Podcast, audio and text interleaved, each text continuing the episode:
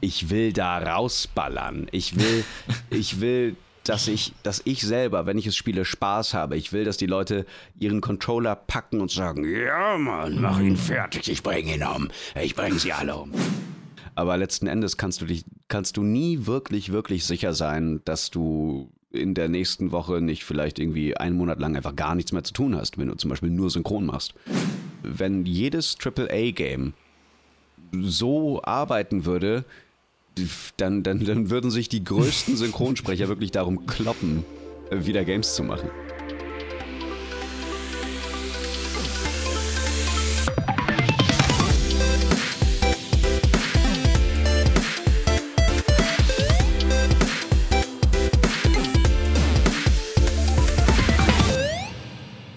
Willkommen zu einer neuen Ausgabe von Power On. Mein Name ist Chris und heute geht es mal wieder um ein Thema, das mir ganz besonders am Herzen liegt, nämlich die deutsche Synchronbranche.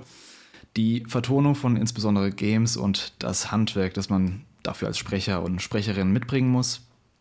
Und dafür habe ich mir natürlich einen ganz besonderen Gast in den Podcast geholt. Und zwar jemand vom Fach.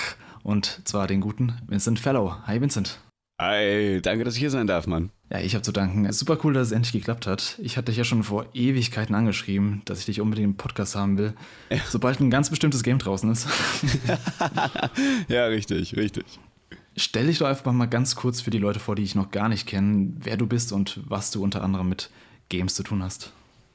Ja, äh, ich bin äh, Vincent Fellow, ähm, mittlerweile Synchronsprecher. Äh, spreche unter anderem äh, viel, also wirklich in alle möglichen mit, sei es äh, Kinofilme, Serien, äh, aber auch Anime, äh, Hörbücher und natürlich Games. Ähm, vielleicht hat man mich schon mal gehört als äh, Dr. Nefarius in Ratchet Clank mhm. ähm, oder Jonathan Joestar in JoJo's Bizarre Adventure bei, in, in, in Sachen Anime. Ähm, Twice Hero Academia zum Beispiel auch. oder als Clive Rossfield in Final Fantasy 16. Genau, und äh, wir werden heute über dich und deine Arbeit sprechen. Darunter natürlich auch deine aktuelle Rolle als Clive Rossfield in Final Fantasy XVI. Yay. Bevor wir damit mal loslegen, gibt es hier im Podcast so eine kleine Tradition, beziehungsweise eine Frage, die ich jedem Gast stelle. Und ich glaube, dieses Mal kenne ich die Antwort schon, aber ich stelle sie dir natürlich trotzdem. Äh, Vincent, hast du ein persönliches Lieblingsgame oder einfach ein Game, was dir super viel bedeutet? Ja, ja, ja, safe. Also ich habe super viele Games, die mir extrem viel bedeuten, weil Games mein Leben sind. ähm, aber wenn ich als allererstes an Lieblingsgames denke, fällt mir als erstes Terranigma ein für den Super mm. Nintendo. Aber eigentlich kann ich mich nicht, eigentlich kann ich mich nicht wirklich darauf festlegen. Das ist immer so eine tagesformabhängige Geschichte, aber das war auf jeden Fall ein transformierendes Erlebnis. Bist du damals mit dem Super Nintendo dann noch aufgewachsen? Äh, ja, klar. Das war nicht meine erste Konsole, aber die, die, die ich wohl mit am längsten hatte eigentlich. Mm. Also zuerst gab es den, es gab den Game Boy, es gab auch den NES und den äh, Sega Mega Drive. Und äh, da gab es natürlich auch unfassbar viele mega geile Games für. Aber ähm, je nachdem, in, welchen, in welchem Lebensjahr sich das Hirn so ein bisschen festigt und weiterentwickelt und man einfach mehr appreciaten kann, was um einen rum passiert und die Kunst der Sache an sich. Äh, da war auf jeden Fall der Super Nintendo wirklich äh, mit einer der Vorreiter. Mm. Weißt du noch, wie es dazu kam, dass du Terranigma bekommen hast? War es ein Geschenk? Hast du es dir selbst gekauft? Oder hattest du überhaupt Interesse dran? Oder kam es irgendwie zufällig einfach? Ähm, boah, äh, das ist, damals gab es ähm, verschiedenste Möglichkeiten, an Super Nintendo-Spieler zu kommen. Und es gab äh, um die Ecke einen Laden, wo du echt beschissener Deal eigentlich, aber du könntest, du konntest zwei Super Nintendo-Spiele, egal welche das waren, gegen ein neues eintauschen. Ähm, neueres oder für dich halt einfach. Also, da, da lagen halt mhm. halt so welche und da konntest du dann einfach die eins mitnehmen. Ja, ist ja immer noch ein besserer Deal als äh, GameStop heutzutage. Ja, safe.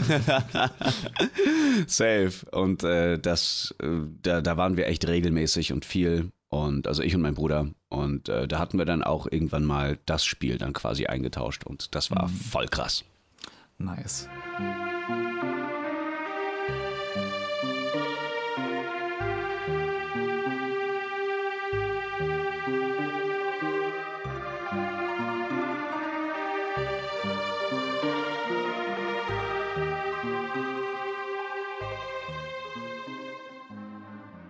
Dann kommen wir zu dir und deiner Arbeit. Das ist wahrscheinlich die Frage, die du in jedem Interview hörst, aber ich muss sie einfach stellen, sorry, weil es trotzdem ja. jeden Hörer interessiert. Wie kam es dazu, dass du professioneller Sprecher geworden bist und wie sah so dein Einstieg in die Branche aus?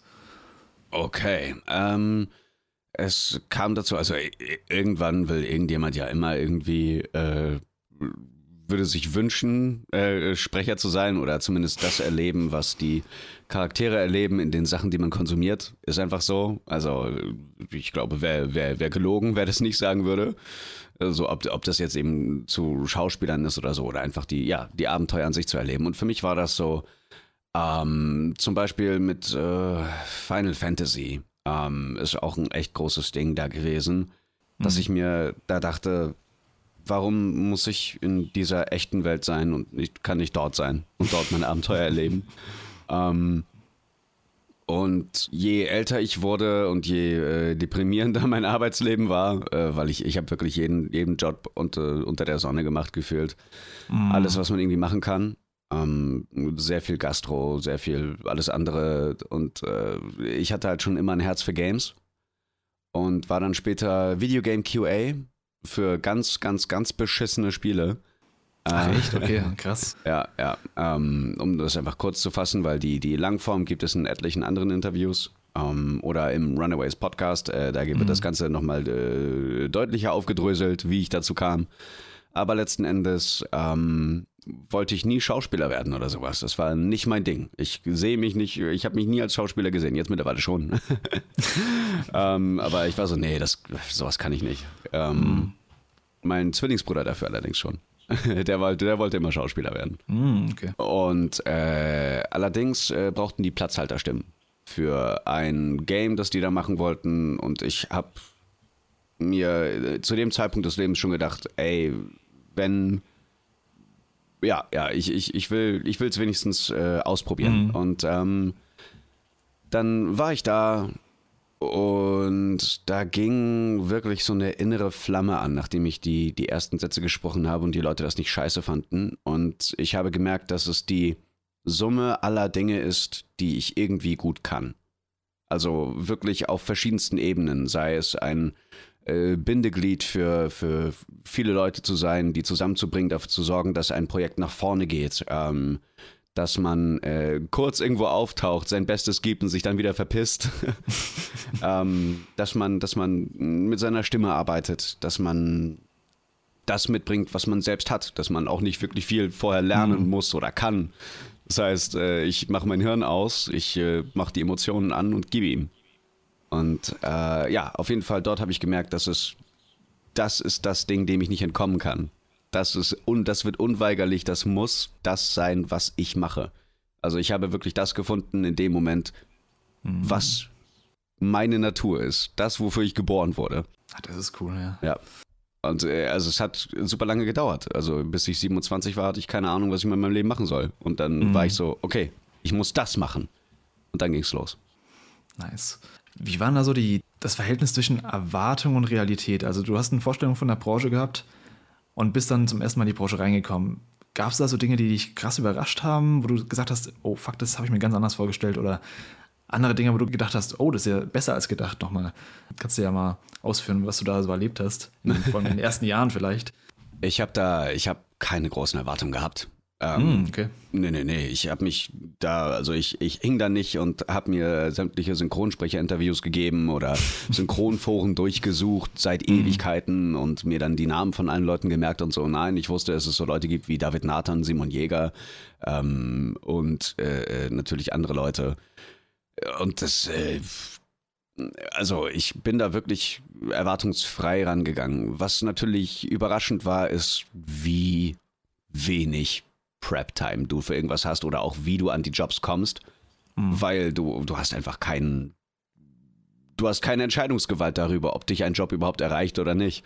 Mhm. Das ist, du kriegst einen Anruf oder deine Disponentin kriegt einen Anruf oder Disponent und dann heißt es plötzlich, ey, by the way, das hat geklappt, äh, du bist jetzt der und der oder hier ist ein Casting für, sagen wir dir nicht. Und dann hast du ein Jahr später plötzlich ein riesiges Projekt vor der Nase und äh, machst das dann.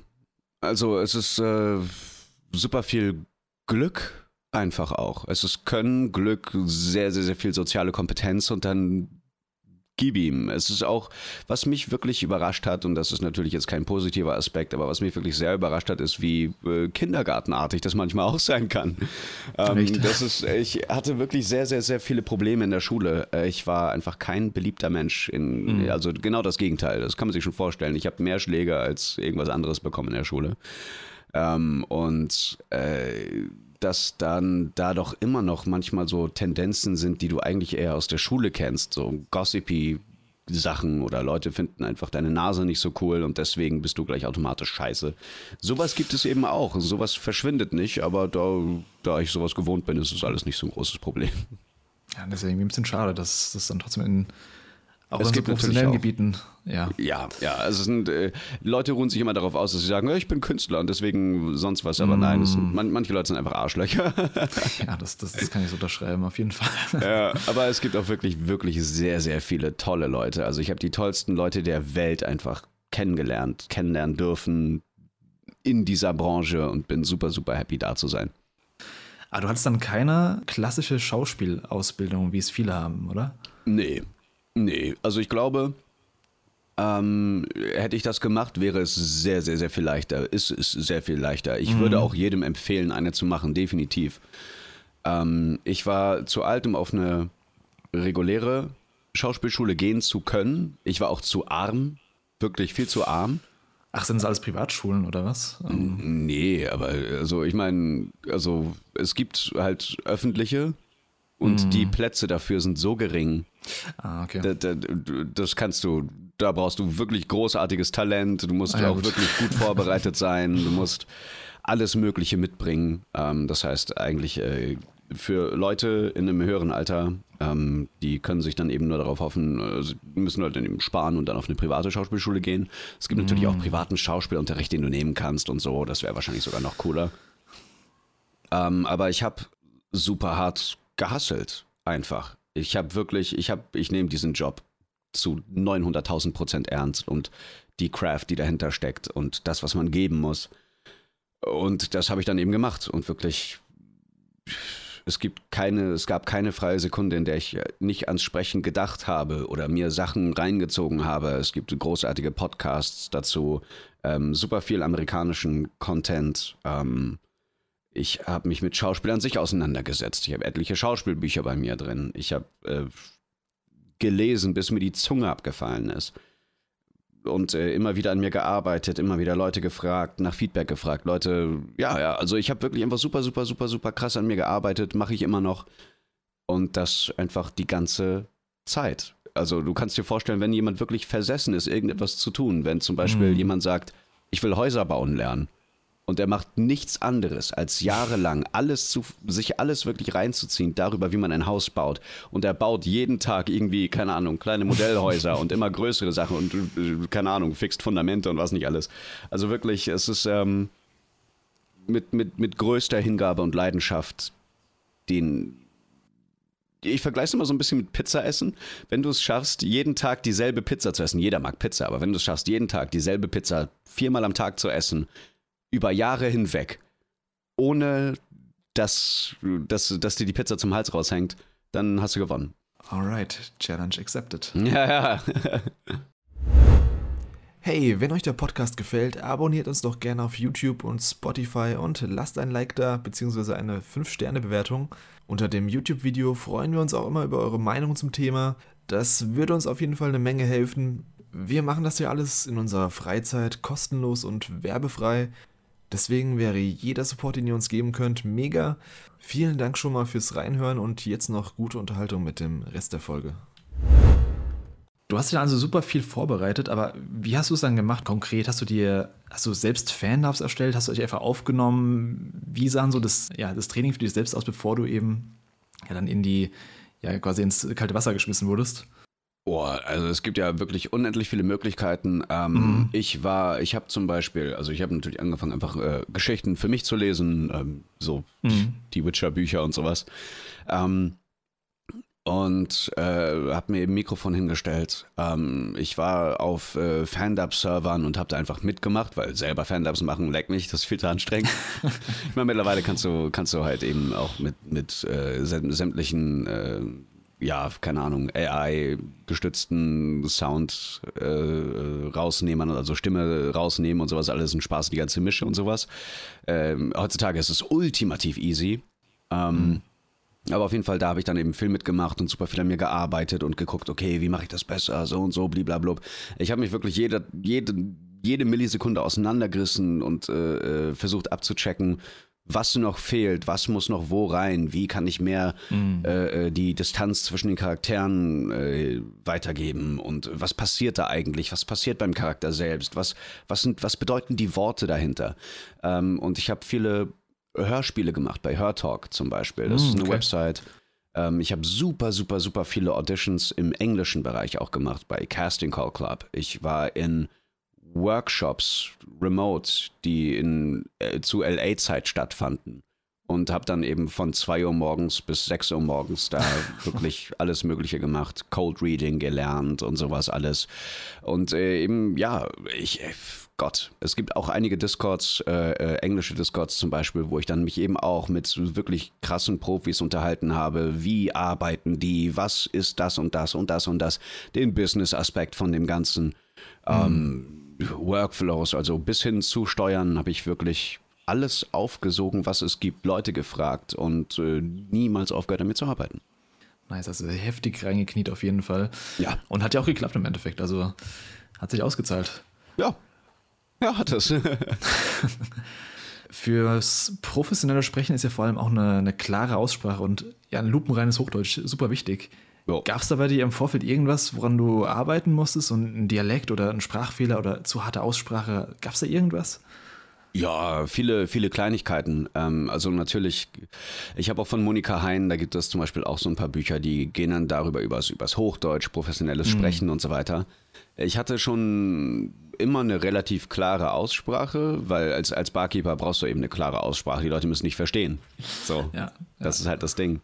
Äh, vorher habe ich keinen Satz gerade ausbekommen, aber ich bin äh, mit 17 in die Gastro gegangen und dann ein halbes Jahr später ähm, war ich ein bisschen lauter als vorher.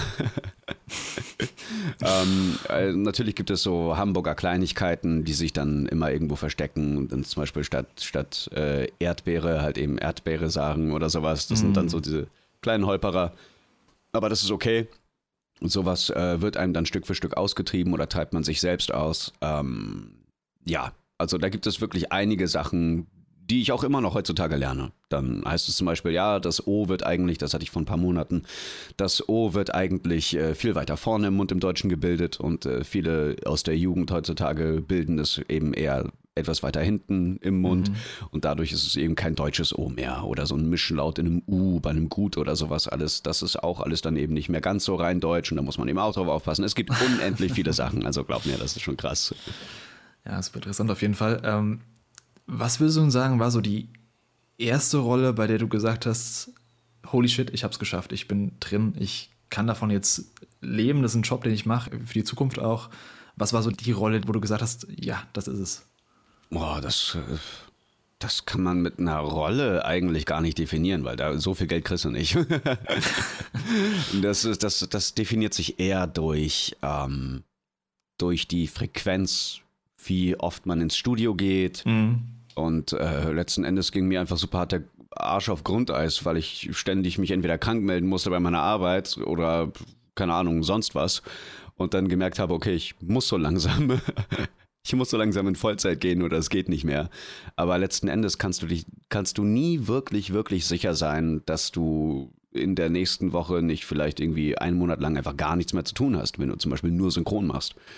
Ähm, also es gibt, man könnte sagen, zum Beispiel jetzt mit Clive, dass ich sagen würde, wow, boy, jetzt habe ich es geschafft, jetzt bin ich safe. Mhm. Ähm, ist aber eigentlich Nee. Also ich bin zum Beispiel auch bei, bei, bei einer Marvel-Serie drin, da bin ich super, super dankbar dafür, dass ich dann eben mhm. den Antagonisten sprechen darf und das ist super, super geil. Aber auch selbst da denke ich mir halt immer noch so, ja, wer weiß, vielleicht werde ich, äh, vielleicht darf ich das bald einfach nicht mehr machen oder so. Keine Ahnung, kann ja sein. Ähm, ich hatte, ich glaube, Anfang diesen Jahres auch wieder einen Monat, wo ich richtig wenig gearbeitet habe. Und ich, da fängst du immer an, an dir selbst zu zweifeln und zu fragen, holy shit, habe ich irgendwas falsch gemacht? Bin ich schlechter geworden? Was ist passiert? Mhm, ähm, und äh, diese, diese Sicherheit würde ich wahrscheinlich erst irgendwie haben, wenn ich ein, eine Feststimme von einem richtig krassen Schauspieler wäre, der einfach rauf mhm. und runter irgendwo Filme spielt. Aber so, so ein bisschen, wenn man mal so stillere Zeiten hat und Zeit hat, darüber nachzudenken, wie, der, wie die eigentliche Auftragslage ist, äh, ist eigentlich immer da. Das ist immer ein bisschen mit Angst begleitet. Sind es dann auch so Momente, wo du dann überlegst, dass du vielleicht mehr in, vielleicht in Zukunft oder irgendwann mal mehr in die Regierichtung gehen wirst oder ob du mehr Synchronbuchautor ähm, so ein bisschen die Fühler ausstrecken willst? Ich will so lange sprechen als Fokus haben, bis ich nichts mehr lernen kann. Und das wird einfach nicht passieren. Und das, also, äh, Regie, ich meine, es ist wirklich geil, wenn Leute toll schreiben und es gibt super wenige Autoren, die wirklich ähm, großartige Leistungen abliefern. Die, ja, um, um das aber zu machen allerdings, um wirklich, wirklich großartig zu schreiben, musst du weniger sprechen. Und mhm. äh, beziehungsweise, wenn du Regie führst und selber schreibst, dann ist es eben auch eine super geile Kombo. Aber ich will sprechen. So, ich bin hier zum Sprechen. Das ist da, wo mein Herz hängt. Äh, Regie können andere Leute machen und äh, selbst wenn überhaupt, dann würde ich das erst, wenn es den Job dann noch gibt, den das erst in zehn Jahren oder so machen, weil ich mhm. einfach ich will sagen können, dass ich zu 100 Prozent die absolute Top-Leistung geben kann, auch als Regisseur, um wirklich jeden anleiten zu können und jeden durch jeden Charakter durchbringen zu können und das Ganze erklären zu können und mhm. einfach ähm, also eine, eine Form der Kommunikation mit allen Leuten herstellen, dass sie sich halt sicher fühlen, dass die ganz genau wissen, dass ich weiß, wovon ich rede. Ähm, und dass selbst, selbst eben gestandene, super alteingesessene Leute sagen, der Typ hat's drauf, voll geil, äh, ich weiß ganz genau, wo die Reise hingeht, let's go. Ja. Ich glaube, ich habe dich zum ersten Mal, beziehungsweise mir ist dein Name zum ersten Mal begegnet, als ich Ratchet Clank Rift Apart gespielt habe, als es rauskam, vor ah, zwei ja. Jahren. Äh, da hast du nämlich den Dr. Nefarius gesprochen, hast du vorhin auch schon erwähnt. Ja. Und ich muss an der Stelle nochmal sagen, also wow, ich habe mir vor ein paar Tagen noch mal ein paar Szenen dazu angeschaut. Ähm, das Game kam ja gerade jetzt auch für den PC raus. Oh ja, stimmt. Und ich hätte dich da einfach nicht wiedererkannt. Ich habe jetzt 70 Stunden mit deiner Stimme als Clive verbracht. aber Dr. Nefarius, das ist nochmal ein komplett anderes Biest. ja, ja, ja, das ist definitiv eine Trickcharge. Ähm, und das war super witzig, dass ich, dass, dass ich da überhaupt ins Casting für gepackt wurde mhm. und dass ich das dann letzten Endes bekommen habe. Ähm, das war echt krass. So, zum Glück kann ich die Stimme mittlerweile sehr gut halten und so. Ich habe sehr viel mehr gelernt als zu der Zeit, wo wir aufgenommen haben. Ähm, aber ja, das war einfach Wahnsinn. Wahnsinn. Ich liebe ihn auch. Also, das ist so, so schön, schön wundervoll ja. überdreht. Ich kenne ja Ratchet Clank eben auch seit dem PlayStation 2, seit der PlayStation 2 Zeit. Ich hatte das damals auf, auf der Demo und habe die Demo rauf und runter gespielt. Die hatte so, glaube ich, ein 20 Minuten Zeitlimit. Das kann sein. Irgendwie ja. so. Äh, auf jeden Fall super, super geil. Und äh, einfach eine riesen, riesen Ehre, die großen Fußstapfen, die mein Vorgänger ja. äh, hinterlassen hat, eben ausfüllen zu dürfen mit größtem Respekt. Dr. Nefarius? Ratchet und Clank! Was für eine wundervolle Überraschung! Ich hatte nicht erwartet, euch hier zu sehen. Vor allem, weil meine Halsabschneider euch vor acht Minuten auslöschen sollten! Was willst du, Nefarius? Das!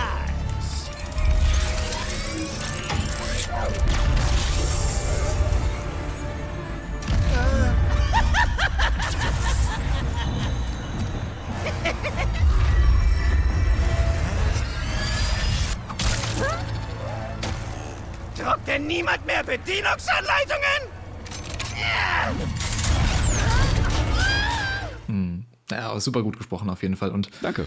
War das so eine Art von Stimme, du hast eben schon ein bisschen so anklingen lassen, die damals für dich anstrengend war, ähm, so über einen längeren Zeitraum? Also es klingt auf jeden Fall nach einer Stimme, die man jetzt nicht unbedingt vielleicht sechs Stunden am Stück sprechen will oder acten möchte in der.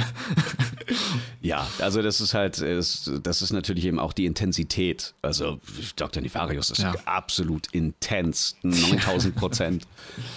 Und ähm, das ist einfach heftig. Ist heftige Arbeit. Ja. Also mhm. das kann man, äh, ich kann es vielleicht, also ich würde, wenn ich könnte, mhm. vielleicht ungern länger als zwei Stunden am Stück aufnehmen. Ja. Kann ich verstehen. Also ich, ich kenne das von mir schon beim Podcasten oder beim Einsprechen von irgendwelchen Skripten für Videos, das ziemlich kräftezehrend ist, wenn, wenn du da ein paar Stunden was sprichst. Und bei mir ist ja nicht mehr ein heftiges Acten, bei mir ist einfach nur Sprechen, normales Sprechen oder Vorlesen. Ja. Deswegen, ich stelle mir jetzt auch mal so vor, dass ein Arbeitstag von einem Sprecher oder einer Sprecherin kann deswegen auch gar nicht so super lang sein, weil du musst ja die Stimme schon, du kannst ja nicht überstrapazieren. Ist das so? Doch, oder? kannst du. ja, klar kannst du. ist das so gut? ja, also ich bin kein, ich bin kein Paradebeispiel für eine gute Work-Life-Balance. Ähm, okay. Aber einige andere auch nicht und es passiert gut und gerne mal, dass man auch 12, 14 Stunden am Mikro ist. Ist natürlich nicht schön und so, aber wenn ich zum Beispiel Hörbuch mache oder so, äh, dann kann das durchaus mal passieren und meine Hörbücher sind eben nicht langweilig. das ist schon, das ist, äh, kann auch gut und gerne mal extrem werden. Bei so Hörbüchern hast du dann, ähm, liest du dann den Text auch zum ersten Mal, während du es quasi einsprichst oder hast du es vorher schon durchgelesen? Ich bin, ich bin Prima Vista-Leser. Also das heißt, ich lese die Sachen vorher nicht. Mm, äh, das okay. war am Anfang der der Not geschuldet, weil mein erster Hörbuchauftrag war einfach zeitlich absolut total bekackt. Ich hatte halt das Skript einen Tag vorher bekommen und war so, ja, dann, naja, ja, gut. Überflieg's halt kurz und dann mal gucken. Mhm. Ähm, ja, und jetzt mache ich das einfach nur noch so. Ähm, ja, und äh, äh da das eben auch eh mit reinspielt, quasi Texte so zu lesen, dass sie toll klingen und also dass sie, dass sie, dass sie authentisch sind, dass man sich direkt reinfühlen kann und direkt rein rausballert sozusagen, wie man so schön heutzutage sagt. Mhm. Äh, das bringt ja Synchron eben auch mit und äh, das ist schon einfach eine geile Übung auch. Ist natürlich anstrengend und so und vorbereitet wäre das Ganze sehr viel leichter zu lesen, bin ich ehrlich. Aber die Zeit habe ich nicht. Oder die Zeit nehme ich mir nicht, sagen wir es mal so. Okay. Ja, du hast eben angesprochen, also Hörbücher machst du, ähm, du machst Anime, Filme, Serien, Games, Werbung hast, glaube ich, auch gemacht ja. ähm, schon. Ja, gibt gerade so eine Frischkäse-Werbung zum Beispiel. eine Frischkäse-Werbung? Ja. Okay, cool. Kannst du sagen, was davon den äh, Großteil deiner Arbeit ausmacht? Ich glaube Hörbuch. Mhm. Ähm, ja. Ja, Hörbuch macht den Großteil aus, danach kommt Synchron. Und dann irgendwo Games. Krass, also dass die ja, die Hörbuchbranche dann doch so heftig ist. Das unterschätzt man immer so ein bisschen, wenn man nicht da so super drin ist. ähm, wie viel da gesprochen wird, wie viel da vorgelesen wird. Also echt krass. Ja. Ich finde es aber mal interessant, wie sich die Wahrnehmung gegenüber Sprechern jetzt vor allem in den letzten Jahren entwickelt hat. Mhm. Die meisten werden dich jetzt zum Beispiel wahrscheinlich als Anime-Sprecher kennen, ähm, wenn sie sich durch Social Media oder whatever kennen. Ja, genau. Ich meine, ganz ehrlich, also wenn ich, also Anime-Sachen und, und Games, die, die, das ist einfach das ist, da gibt es einfach eine nicere Reception mhm. online zu. Und ich, ich liebe eben auch wirklich Anime toll zu performen. Äh, ist einfach, wenn ich dann halt irgendwie, so, so, keine Ahnung, von einer koreanischen Serie oder so, oder sei es auch, selbst, selbst wenn ich Marvel posten würde, das wäre dann halt auch so. Okay, cool. Aber bei Anime ist halt eben nochmal so ein eigenes Ding, da kannst du nochmal ein bisschen mehr eigenes Zeug reinbringen. Und wenn ich dann stolz auf was bin, dann teile ich das auch gern ja, das, das Fandom wirkt auch immer ein bisschen krasser bei Anime und bei Games. Ja. Kriegt man ja auch bei den ganzen Cons und bei den Panels mit. Also die ganzen Firmen, auch, das haben jetzt auch die, die ganzen Firmen und Anime-Labels auch gemerkt inzwischen, mhm. dass sie ihre Sprecher mitnehmen auf die Panels oder auf Conventions und teilweise ja auch mit, mit den Namen dann prominent in, keine Ahnung, irgendwelchen Social-Media-Posts werben. Was teilweise ja auch schon heutzutage Selling Points sind für manche, wenn irgendwie Sprecher XY in, im Cast drin ist von Serie irgendwas. Ja. Das ist aus meiner Wahrnehmung aber was, was man hierzulande noch nicht so super lange hat. Ähm, in anderen Ländern wie ja, der USA oder vor allem Japan halt, ist das ja schon viel länger der Fall. Ist das so eine Entwicklung, die du auch beobachtet hast oder beziehungsweise wie findest du diese Entwicklung, dass das alles ein bisschen prominenter wird, dass die Sprecher ein bisschen prominenter hervorgehoben werden? Ja, also ich, ich sag immer, der, der wünschenswerteste Fall der Kunst zuliebe ist natürlich, dass Synchron ein Schattengewerbe ist und niemand weiß, wer den eigentlich gerade gesprochen hat. Einfach nur, mhm. dass es halt eine geile Performance ist und dass das Endprodukt so klingt, also einfach äh, super toll klingt, klingt wie das Original und geil.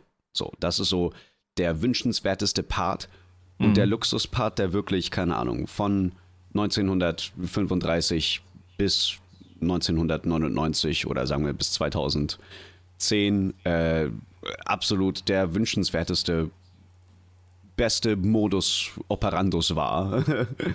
ähm, aber heutzutage gibt es einfach, ist, ist der Beruf bedroht. So, durch KI, durch ähm, einfach Internationalisierung und dass Leute eigentlich auch einfach manchmal gern Original hören. Ich gucke auch super viel im Original. Mhm. Ähm, und, und, dadurch, dass wir die Kunst nach vorne drücken können, rücken können, ähm, dass äh, Leute wie äh, Marius Gavrilis, Peter Flechtner, Sven Plate ähm, dem Ganzen durch Social Media eben auch noch mehr Präsenz gegeben haben, ist äh, heutzutage, finde ich meiner Meinung nach, wirklich absolut wichtig. Und dadurch, dass wir uns nach vorne rücken, wird die Menschheit nach vorne gerückt. Das Menschliche an sich, die Leute, die dahinter stehen, und ähm, ja, dass man eben doch vielleicht lieber Menschen statt KI benutzen sollte. Mhm. Ja, dein, dein Kollege, der Marius Gavrilis, hat jetzt gerade, ich glaube, vor zwei Tagen so ein ähm, Behind the Scenes One Piece im Synchronstudio von One Piece äh, Video veröffentlicht, was über eine Stunde geht mit dem BVB-Spieler. Ähm, ja. Jetzt fällt mir natürlich der Name, keine Ahnung, wie der hieß. Julian Brandt, glaube ich. Genau, der. Ich habe keine Ahnung von Fußball. Ich auch nicht, deswegen. Ja, das war einfach super interessant, einfach ähm, mal das zu sehen. Klar, es gibt viele äh, Behind-the-Scenes-Sachen, aber wenn dann jemand wie, wie Marius, der das sowieso super hervorhebt quasi im Social Media und auf YouTube ist auch, geht auch super ab, auf TikTok. ähm, ist ja. natürlich eine gute Sache auf jeden Fall. Im Gegensatz zum Anime-Bereich finde ich, die Sprecherlandschaft im Gaming-Bereich ist bisher noch ziemlich unterrepräsentiert, zumindest in Deutschland. Ich weiß nicht, ob du das auch so siehst. Ähm, ja, okay, haben wir das schon mal. Woran glaubst du, liegt das und äh, wie können wir das fixen? Oh ja, pf, oh Gott, ähm, ja, äh, leicht gesagt. Ähm, also die Leute, die sich bisher für Synchron interessieren, äh, ganz viel, ganz viel Lächeln geht raus an zum Beispiel die Synchronkartei.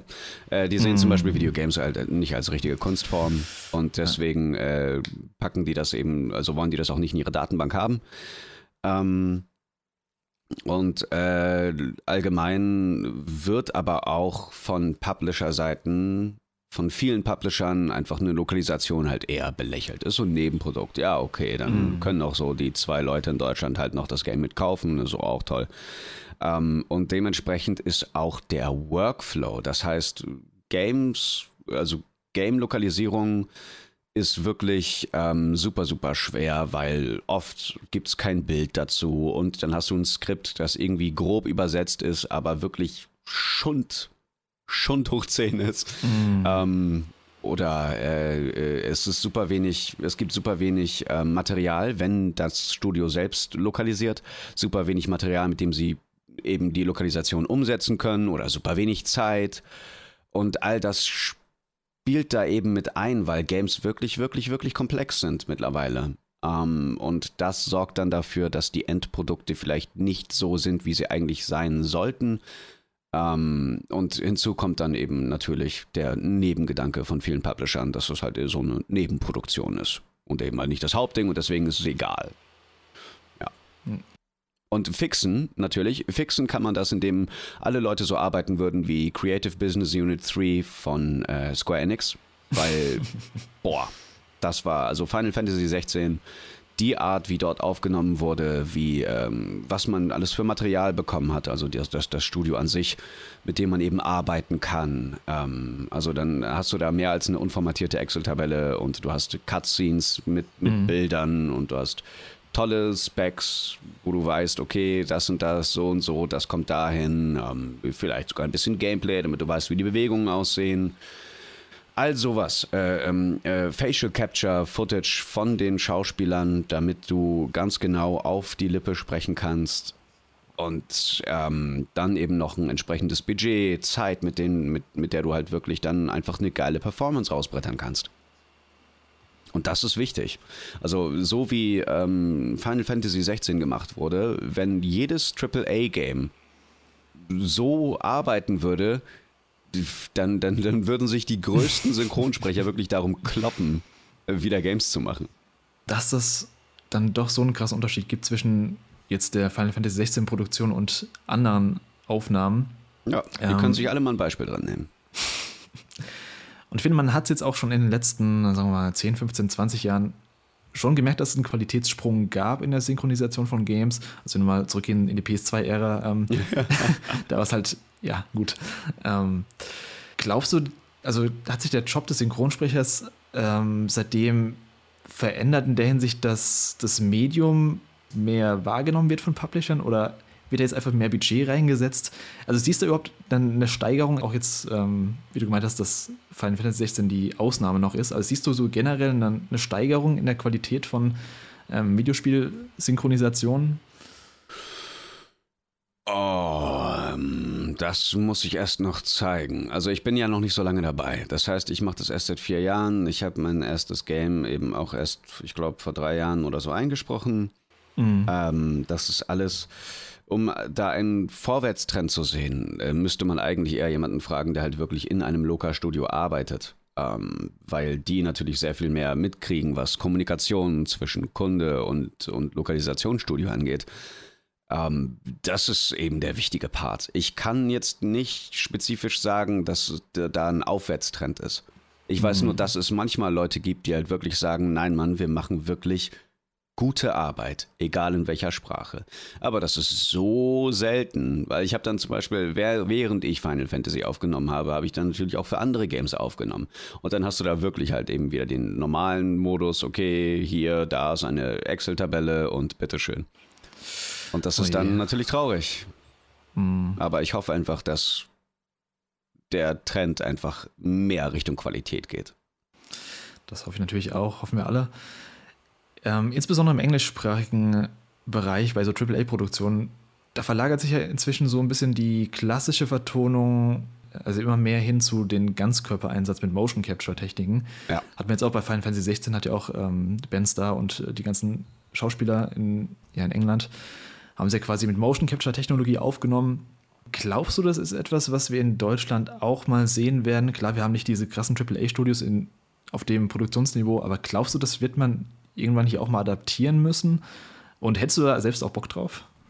Ja, klar hätte ich da Bock drauf. Also ähm, ist jetzt kein, kein Lebenstraum von mir, aber ich hätte definitiv sehr viel Bock drauf, einfach, weil dadurch kannst du so frei spielen. Dadurch kannst du super frei spielen. Du bist, du musst dann ja nicht mehr synchron arbeiten. Das heißt, du kannst einfach frei von der Leber weg dem Charakter würdig werden und ihn, ihn, ihn formen und mitgeben.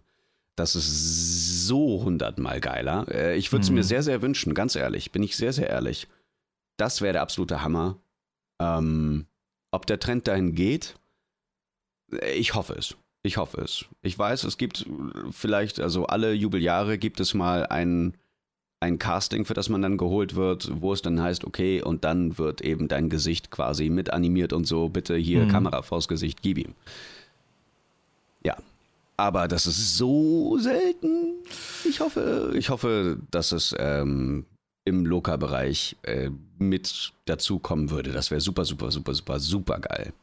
Ja, es wäre natürlich super hilfreich auch und vielleicht, wenn die Technologie einfach erschwinglicher ist und vielleicht einfach. Die ja, ist schon super erschwinglich. Ist schon super erschwinglich. Ja.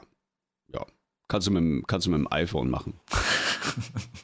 Ja, kein Scheiß. Ein iPhone, es gibt also so, also mit, mit Unreal Engine 5 und einem iPhone, das, das reicht. Ja, dann hoffen wir mal, dass es bald äh, auch in der deutschen Branche Einzug finden wird. Äh, hoffentlich bald. Würde ich mich freuen. Indies, ihr wisst, ihr wisst, was ihr zu tun habt. Indie-Developer, es kostet nicht viel Geld, let's go. Nice. Ja, dann, dann kommen wir mal zu einem deiner ohne Zweifel größten und auch aktuellsten Rollen. Nämlich Clive in Final Fantasy XVI. Wir hatten es eben schon kurz davon.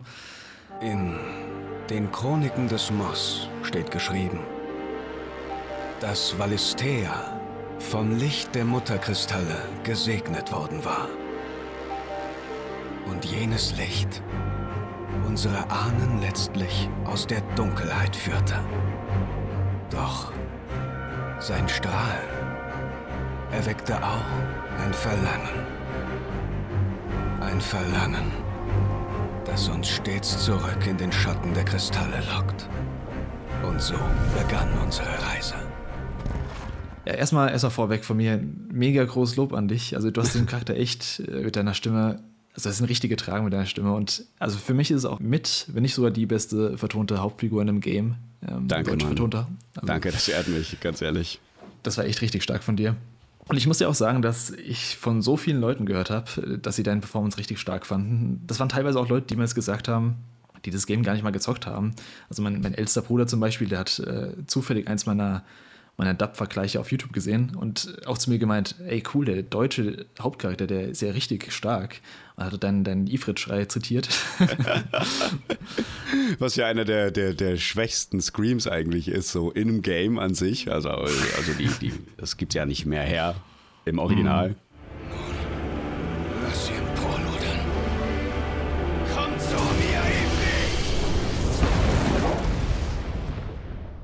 Ifrit! Ja. Aber ja. Ja, ich habe es in meinem Review auch schon gesagt. Also ich, ich fand auch den gesamten Hauptcast wirklich extrem hochwertig besetzt. Ähm, ich finde es halt echt schön zu sehen, dass da jetzt zumindest bei Final Fantasy 16 mehr auf Qualität gelegt wurde. Ich ja. fand, Steam Remake war auch schon sehr gut besetzt, aber ich finde, hier ist nochmal eine Schippe draufgesetzt worden. Ja, voll. Auch der, es ist natürlich auch der Natur geschuldet, dass die Texte, also dass das wirklich, dass die wirklich sehr viel in Sachen Lokalisation äh, einfach sehr viel darauf geachtet haben. Die nehmen Eng Englisch als Basis und Englisch als Basis kannst du super benutzen, um mhm. dann eben auch ins Deutsche zu adaptieren oder Französisch oder Spanisch, Italienisch. Und das war einfach ein Träumchen, weil dann hast du nicht so viele abgehackte Sätze. Und wenn du dann noch Leute hast, die sich wirklich reinknien in die Übersetzung und sagen, okay, wir wollen, dass es im Deutschen wirklich tolle tolle Namens, also äh, Orte hat und, und, und, und dass die Leute entsprechend reden und alle unterschiedlich toll, geil, genial, nah am Original ähm, übersetzt werden, dann hast mhm. du einfach weniger Probleme. Ja.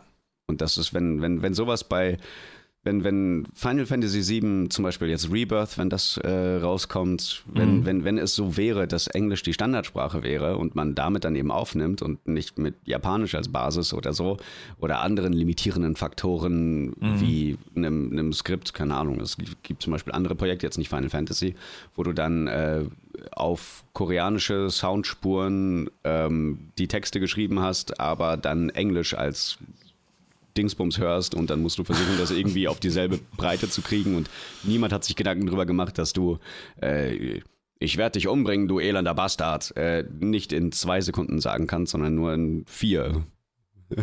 und sowas alles. Also es ist schon manchmal, es ist echt kritisch. Ist es bei Animes dann auch so, dass die Ausgangssprache Japanisch immer schwer ist, wenn dann, also teilweise sieht man es ja auch oder merkt es dann, wenn irgendwelche Lücken geschlossen werden müssen mit lückenvoller Worten oder whatever, die dann im Japanischen vielleicht länger sind, im Deutschen hast du es eben kürzer. Ähm, ja, ist es vom Englischen ins Deutsche einfacher als vom Japanischen ins Deutsche? Kann man das so ja, sagen?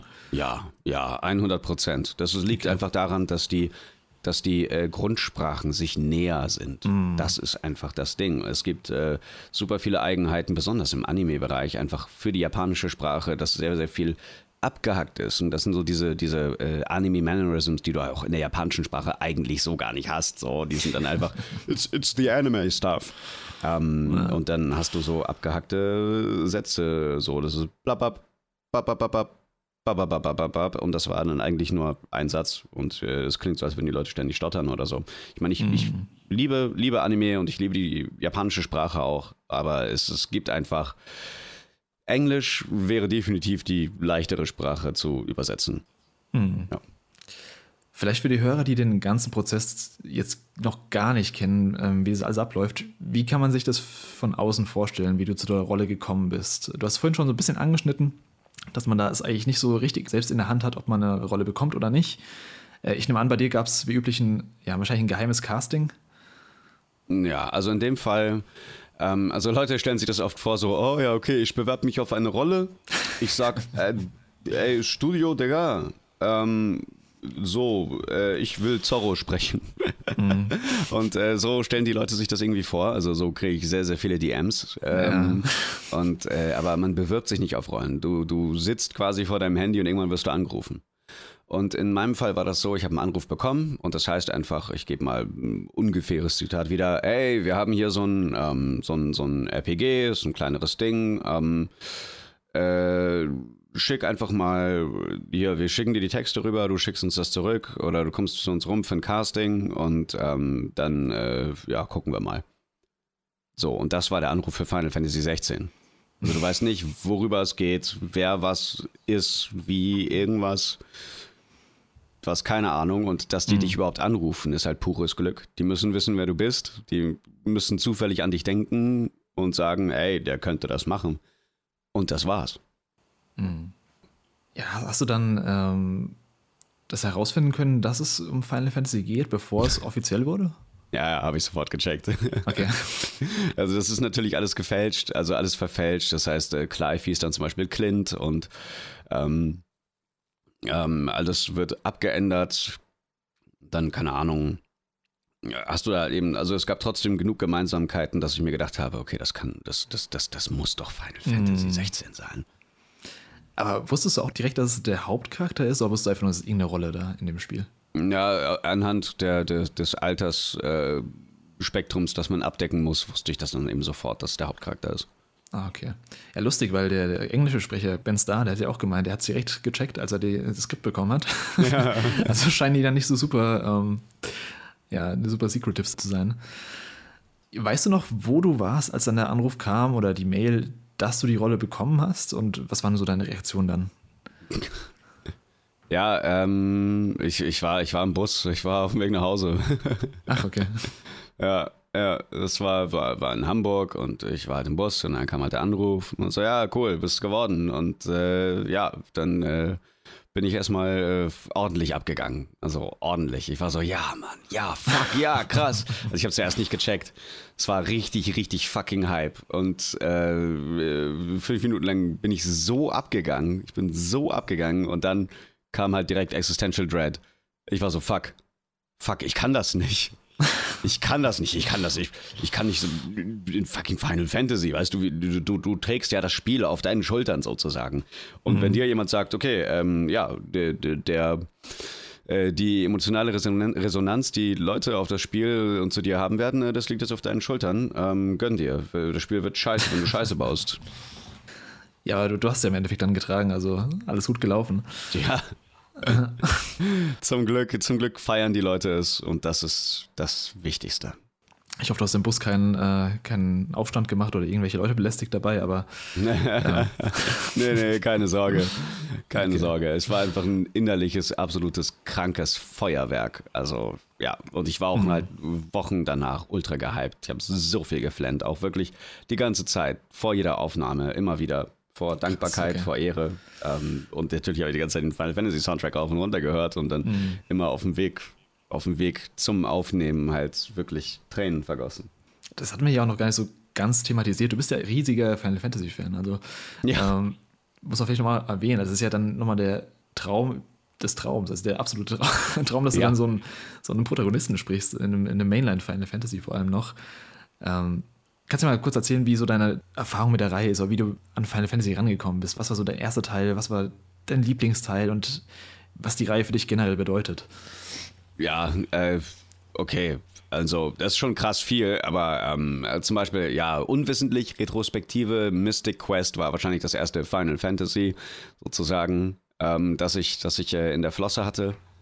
Äh, ich fand's gar nicht so geil.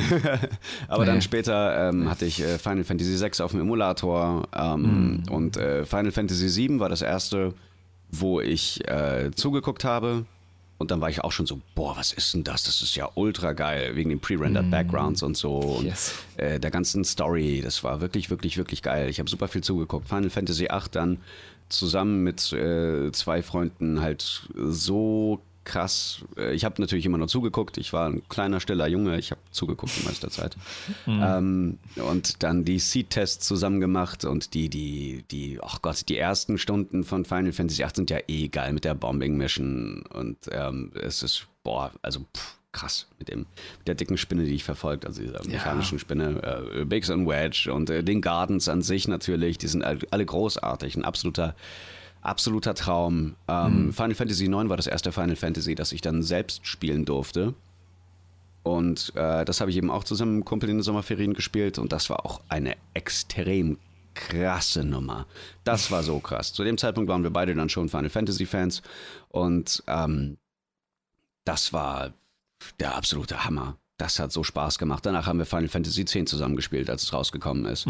Ähm, und dann, äh, ja, Final Fantasy XII. Äh, 13 habe ich dann eben auch gespielt. Äh, angefangen, ich habe es nie durchgespielt. ähm, und äh, ja, also man, man fällt da rein und kommt nicht wieder raus. Ja, Ja. auf jeden Fall.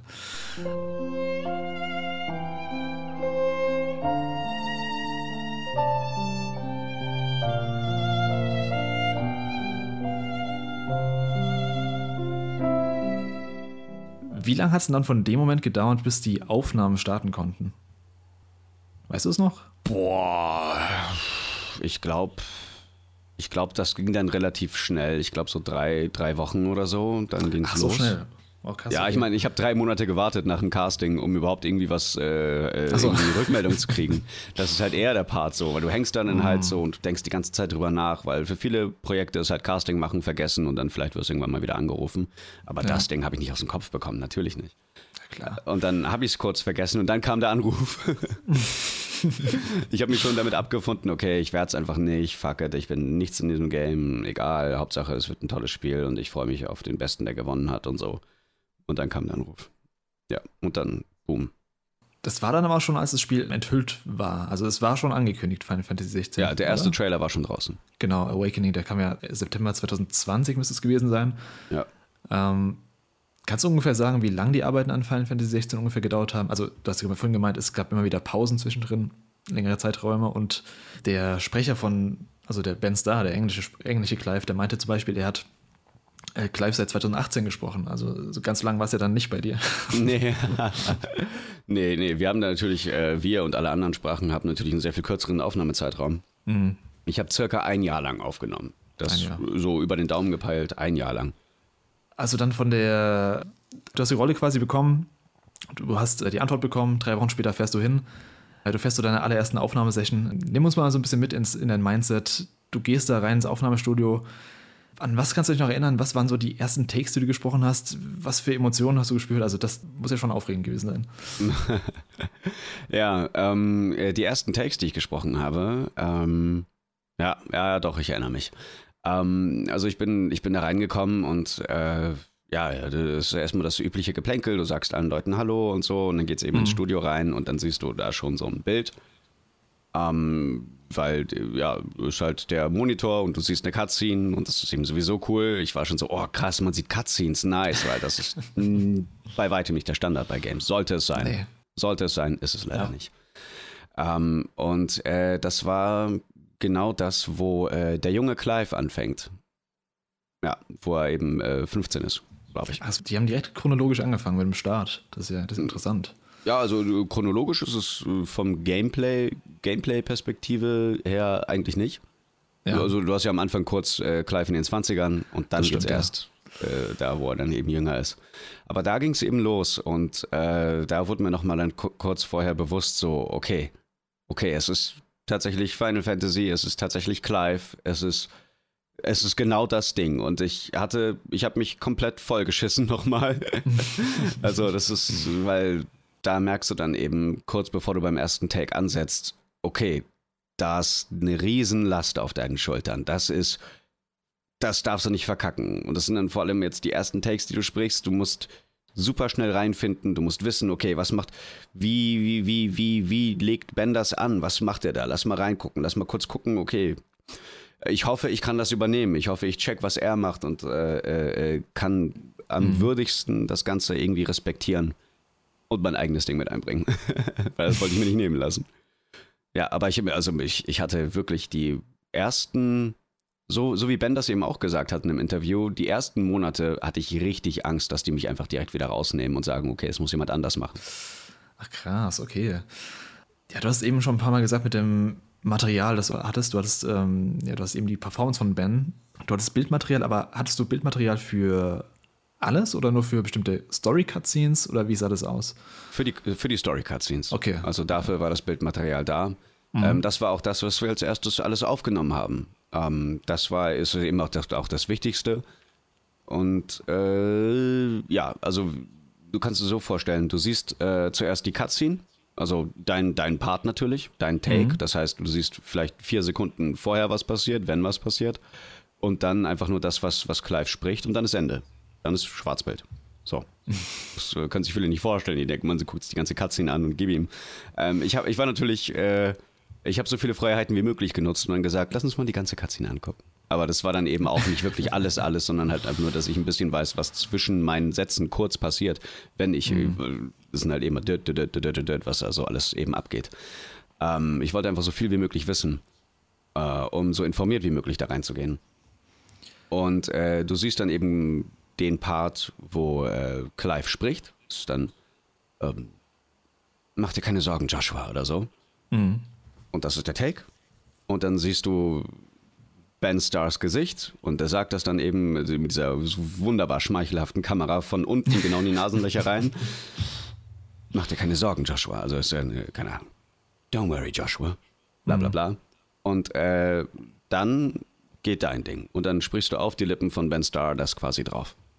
Konntest du dir da, anhand der Szenen, die du gesehen hast, konntest du dir die Story so ein bisschen zusammenpuzzeln oder war das dann, also du hast ja du hast das Game jetzt auch durchgespielt, Ja. wurdest du nochmal krass überrascht im Endeffekt durch Szenen oder auch einfach Dinge, die du anders erwartet hast oder gar nicht gesehen hast vielleicht? Ähm, also du nimmst so viel auf in verschiedener Reihenfolge. Konntest du da irgendwie so ein bisschen die Story nachvollziehen oder war das im Endeffekt alles so, ja, so grob, aber nicht so richtig? Ich bin halt, ich bin, ich, ich bin, was, was Analysen und so angeht, bin ich halt echt hinterher. Ähm, Seit Metal Gear Solid äh, weiß ich, äh, nimm jeden Trailer auseinander, check, check, was schreiben die Leute auf verschiedenen äh, Foren. So, ich habe super viel Reddit äh, äh, abgecheckt natürlich. Äh, die ganzen Interviews von Yoshi P und Co. Ähm, ich habe wirklich alles konsumiert, was du konsumieren kannst. Das heißt, ich war so informiert. Ich war wirklich sehr gut informiert. Also ich habe mich, ich habe das dann selber für mich so zusammengepuzzelt. Okay, das muss hier sein, das muss da sein. Ähm, das und das muss da und dazu führen. Ähm, also letzten Endes bin ich äh, den Fan-Tod gestorben, um anderen Leuten, um den Fans dann wirklich das Bestmögliche zu liefern. Ja. Für das Team, okay. Ähm, ich habe es ja vorhin schon gesagt, Final Fantasy 16 wurde im September 2020 angekündigt. Ich habe das Game natürlich seitdem super eng verfolgt, jetzt nicht nur als Final Fantasy-Fan, sondern auch, weil ich die äh, tolle Idee hatte, einen News-Account auf Twitter dazu zu machen. Ähm, und, und ich, ich finde, sie haben das ganz interessant vermarktet mit den verschiedenen Namen für die einzelnen Trailer. Und dann gab es ja diesen Revenge-Trailer. Das war, glaube ich, der erste Trailer mit verschiedenen Dubs, auch dem der deutschen Synchro eben. Ja. Wurde, glaube ich, zu den Game Awards ähm, letztes Jahr, müsste es rausgekommen sein, Ja, richtig. äh, mit dieser Badass-Line, meine Rache hält mich am Leben. ähm, ich meine, das war dann auch der Zeitpunkt, an dem dann offiziell bekannt wurde, wer im deutschen Cast drin ist. Obwohl es vorher schon ein bisschen, nee, das war der Zeitpunkt dann, oder? Das war Das war der Zeitpunkt. Das Genau. war der Zeitpunkt, genau. Wie befreiend war das dann für dich, dann endlich drüber reden zu können? Dass du der Protagonist in einem neuen Final Fantasy bist. Ähm, äh, das war so ein bisschen, also es war schon, war schon nice. Es war schon richtig, richtig nice, das überhaupt sagen zu können, aber ich hatte natürlich mega Angst. Also als ich, äh, als äh, der Trailer für äh, Ratchet Clank Rift Apart rausgekommen ist, zum Beispiel, der, die, die Leute haben mich zerrissen ohne Ende. Echt? Das waren, ja, das war richtig Wow. krass. Ja, also das ist, war so, hä, was ist das für eine Scheißstimme und sowas alles. Und das hat schon, damals hat das schon echt wehgetan. Ähm, mittlerweile kann ich da eine ganze Ecke besser mit umgehen, aber es ist trotzdem natürlich immer, du willst ja nicht enttäuschen, weißt du? das willst du einfach nicht. Und du willst das Bestmögliche geben. Du hast das Bestmögliche gegeben und dann liegt es in den Händen der Leute zu sagen, ob sie es gut finden oder nicht. Und das war natürlich super, super spannend. Ähm, äh, ja, aber das, also dann wirklich halt darüber reden zu können. Ich weiß noch, ich habe dann auf, auf Reddit einen Post gemacht und sagt, gesagt, hey, ich bin der deutsche Synchronsprecher von Clive. Hatte ich gesehen, ja. Ja. Und äh, das, das war schon sehr cool, einfach dann mit den Fans zusammen über ein paar Sachen zu schreiben. Natürlich darf ich keine Spoiler-Sachen und so machen und Square Enix musste auch ein paar Sachen wieder löschen, weil es dann für die zu spoilery war. Für mich eigentlich allerdings gar nicht, weil letzten Endes waren die Sachen alle ersichtlich aus Trailern und so weiter und so fort. Mm.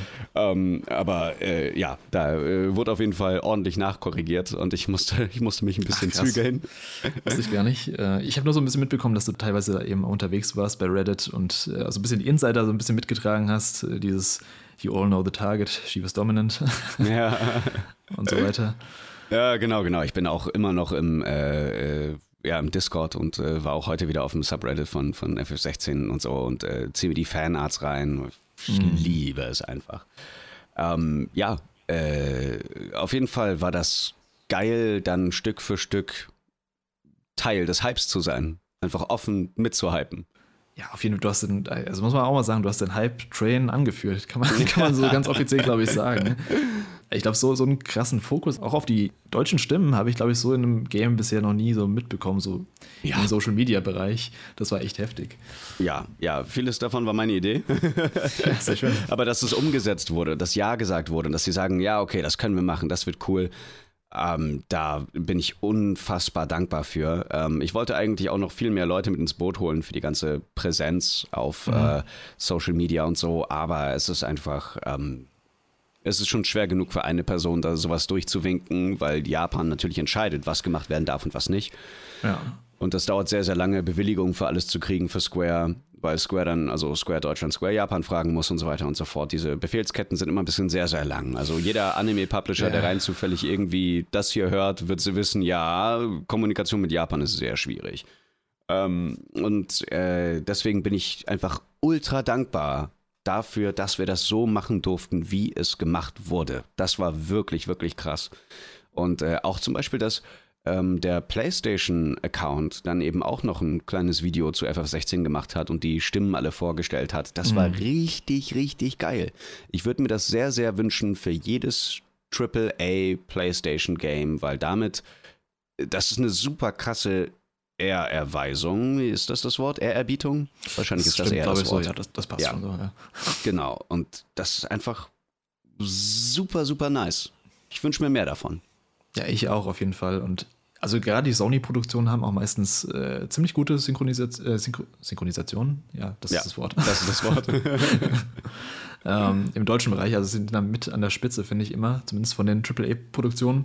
Mhm. Du hattest ja auch jetzt vor kurzem was auf der Dokumi ähm, und warst als Clive selbst zu Gast ähm, ja. in, in einem Cosplay. Was einfach richtig heftig gut aussah, kann ich mal sagen. Also, Danke. Wie kam es denn, also denn dazu? Wer hat die Idee gehabt und wie lange hat es alles gedauert? Also Vorbereitung, Umstyling und du warst ja dort auch am Square Enix Stand, glaube ich, und hast äh, Autogramme vergeben und so Kram. Ja. Also ähm, die Idee kam von mir. ich habe ich hab da wirklich drum gekämpft und gesagt so, ey, let's go, ich will das machen auf jeden Fall. Wenn ihr dafür Bock habt, wenn ihr drauf Bock habt und Budget habt und so. Ich hatte halt Glück, dass ich ein bisschen aussehe wie Clive. Und das hilft auch dabei, dann eben bei Japan zu sagen, hey, lass uns das als Marketing-Ding machen. Ähm, aber zum Beispiel die äh, Leute, die das Cosplay gemacht haben, die haben fünf Wochen bevor es losging, dann halt gesagt bekommen, okay, das Cosplay muss dann und dann fertig werden. Und das ist eine unfassbar kurze Zeit. Und ja, äh, ja also was Tingelia und Co. halt da zusammen gerissen haben und was für ein Meisterwerk die da rausgehauen haben, das ist einfach echt krass. Also mad respect, mad respect. Ich habe mich ja. natürlich selber auch dafür sehr, sehr hart geschunden. Also ich habe wirklich arsch viel Gewicht verloren dafür. Ähm, am Tag des Shootings selbst, weil wir natürlich auch ein Fotoshooting gemacht haben, mhm. ähm, war ich maßlos dehydriert. Wir haben den kompletten, also ich war, ich habe äh, Bodybuilding-Wettkampf äh, auf Wettkampfniveau dann quasi gemacht für die fünf Wochen und eben quasi für für den, für den, wenn man dann zum Beispiel dann äh, bei, einer, bei, der, bei, bei der Show an sich ist, wenn man mhm. beim Bodybuilding dann halt eben sagt, okay, hier, ich stelle mich jetzt auf die Bühne und so, da bist du, die, die Leute sind halt super dehydriert, weil das eben den, die, die Wassereinlagerung im Körper minimiert und dadurch bist du noch mal eine ganze Ecke leaner. Also hast weniger, weniger Fett an dir sozusagen. Ja. Und das habe ich auch gemacht. Also wirklich drei Tage vorher sechs bis acht Liter Wasser getrunken und dann die zwei Tage vorher einfach so gut wie gar kein Wasser zu mir genommen. Und ähm, ja, natürlich alles mit einem Coach. Ich habe super viel Geld dafür ausgegeben, dass ich das so gesund wie möglich mache, aber mich wirklich halt an die Spitze bringe, um mhm. dann halbwegs irgendwie Clive gerecht zu werden. Also das war ein unfassbarer Aufwand für, für alle. Ja. Ist aber auch schön viral gegangen dann auf Social Media auf jeden Fall. Also ja. Das war echt richtig nice. Und ja, aber krass, dass es dann doch so ein Aufwand war, hätte ich jetzt auch nicht gedacht. Also man denkt ja natürlich, also Cosplay ist natürlich immer viel Aufwand, aber dass du dann auch noch ein bisschen deinen eigenen Körper äh, gestählt hast im Endeffekt. Ja, nicht nur ein bisschen. Also es war fünf bis sechs Tage die Woche, drei Stunden im Gym und ich habe einen richtig krassen Zeitplan. Also das heißt, ich arbeite eigentlich, zum Beispiel jetzt gestern und äh, vorgestern, habe ich jetzt immer von 9 bis 20 Uhr gearbeitet oder bis 22 Uhr. Und dann noch Gym reindrücken und dann noch versuchen, irgendwie halbwegs adäquat zu schlafen, weil wenn ich um 9 Uhr arbeite, dann muss ich um spätestens 7 Uhr aufstehen. Ähm, das ist alles echt nicht leicht gewesen, nicht leicht. Und ich war eben auch, ich feiere auch durch ganz Deutschland. Und das heißt, ich war dann zum Beispiel in Chemnitz im Gym, ich war in ich war in äh, Berlin im Gym, in, in drei verschiedenen Gyms. Ich, äh, wirklich überall, überall. Und das ist schon krass, eben auch mit der Reisezeit und so. Das heißt, es geht super viel Zeit verloren. Und dazu noch die Diät. Also die Diät war sowieso komplett krank. Also die war wirklich sehr, sehr, sehr, sehr, sehr schwer durchzuziehen aber machbar. Und Diät ist halt eben auch entsprechend das zu essen und nur das zu essen, was du essen musst und das eben auch in dich reinzuziehen. Das heißt, du darfst nicht zu wenig essen, du darfst nicht zu viele Kalorien essen, Protein in dem und dem Maße und auch nur die ja. und die Qualität und sowas alles. Ich kann mir keine Proteinriegel reinschieben. Es war dann halt eben Meal Prep ohne Ende und es war wirklich, wirklich krass. Und ich habe auch sehr, sehr, ich war sehr oft sehr kurz vorm Kotzen, ganz ehrlich. Das oh, war fuck. wirklich, wirklich heftig. Ist es dann sowas, was du, also du hast gemeint, du warst jetzt sechsmal die Woche im Gym, dann baut sich auch so ein bisschen so eine Routine auf. Hast du die dann jetzt noch ein bisschen weit, also nicht mehr in der Intensität, hoffe ich, aber hast du die so ein bisschen beibehalten können oder bist du einfach jetzt komplett abgefallen, was äh, ja, Trainieren angeht? Ja, ich musste, ich musste danach äh, erstmal eine Pause einlegen. Ja, also das war ein ganz krasser Workload, äh, körperlich, geistig, emotional. Mhm. Ähm, und äh, dann habe ich jetzt einen Monat Pause gemacht. Äh, aber jetzt, jetzt bin ich langsam wieder dran und jetzt muss ich mir allerdings wirklich freie Tage nehmen und sagen, an den Tagen arbeite ich nicht, damit ich entsprechend mit Buchhaltung und Training hinterherkomme. Ja, das, das kenne ich. Vielleicht nochmal zurück zu Final Fantasy 16 im Speziellen. Ja. Zu Clive an sich. Gab es da bestimmte Anweisungen von, von der Regie für Clive? Also wie war die Figur ausgelegt? Gab es irgendwelche Kernpunkte, an die du dich noch erinnern kannst, die speziell auf Clive jetzt gemünzt waren? ja, ähm, also, ach Gott, es gibt einige Sachen, die man äh, schauspieltechnisch zum Beispiel eher nicht macht und die wir abgeschwächt haben oder eben auch Sachen, wo dann äh, unser äh, großartiger ähm, äh, Kontakt in Japan dann eben gesagt hat, okay, das würden wir gerne noch ein bisschen abändern, entweder hier ein bisschen lauter oder hier stoischer, äh, hier mhm. nicht so viel Witzelei rein, sondern gerade durch. Äh, das ist alles die ganze Zeit mit da. Und ähm, im Deutschen ist Clive einfach stoischer die meiste Zeit über, besonders in Akt 2 und am Anfang von Akt 3. Ähm, wo dann eben manchmal halt andere, äh, ja, Witzeleien und so da waren. Ähm, mhm. Also in der, in der Tonlage allein schon. Ähm, die wir dann quasi etwas runtergenommen haben. Ähm, also ich musste mich da oft, oft mal zurücknehmen und dann, okay, nein, lieber so, lieber so. Es ist immer noch, noch doch Depresso. Weiter, weiter depressed. Nein, immer noch depressed. Na komm, ein bisschen weniger. Ähm, sowas alles, aber also ich habe mir wirklich viele Freiheiten genommen für alles, was im Kampf passiert. Äh, klingt natürlich ein bisschen extrem. Ich liebe es so. Ich habe das Kampfsystem gesehen und war mhm. so, ich will da rausballern. Ich will, ich will dass ich, dass ich selber, wenn ich es spiele, Spaß habe. Ich will, dass die Leute ihren Controller packen und sagen, ja Mann, mach ihn fertig, ich bringe ihn um. Ich bringe sie alle um. Das wollte ich einfach äh, damit reinbringen, weil Clive eben für mich so ein bisschen Guts aus Berserk mäßig, äh, mm. wie viele Kerle, die äh, die äh, versklavt werden und dann äh, im, im Auftrag anderer Leute 13 Jahre lang Leute töten müssen. Das einzige Ventil, was die haben, ist quasi der Kampf, die Wut. Das heißt, alles, alles, alles, was die Leute belastet, wird dann eben durch dieses Wutventil rausgelassen. Das heißt, wenn du unterdrückt wirst und, und so viel Leid erfahren musst, dann ist dein Ventil einfach der Kampf. Das war das Ding, wo er dann er sein konnte, sozusagen. Und deswegen habe ich die Kampflaute auch so angelegt. Das ist dann quasi die, die Sprache, die Clive am flüssigsten spricht, sozusagen, ab einem gewissen, in einem gewissen, bis zu einem gewissen Punkt.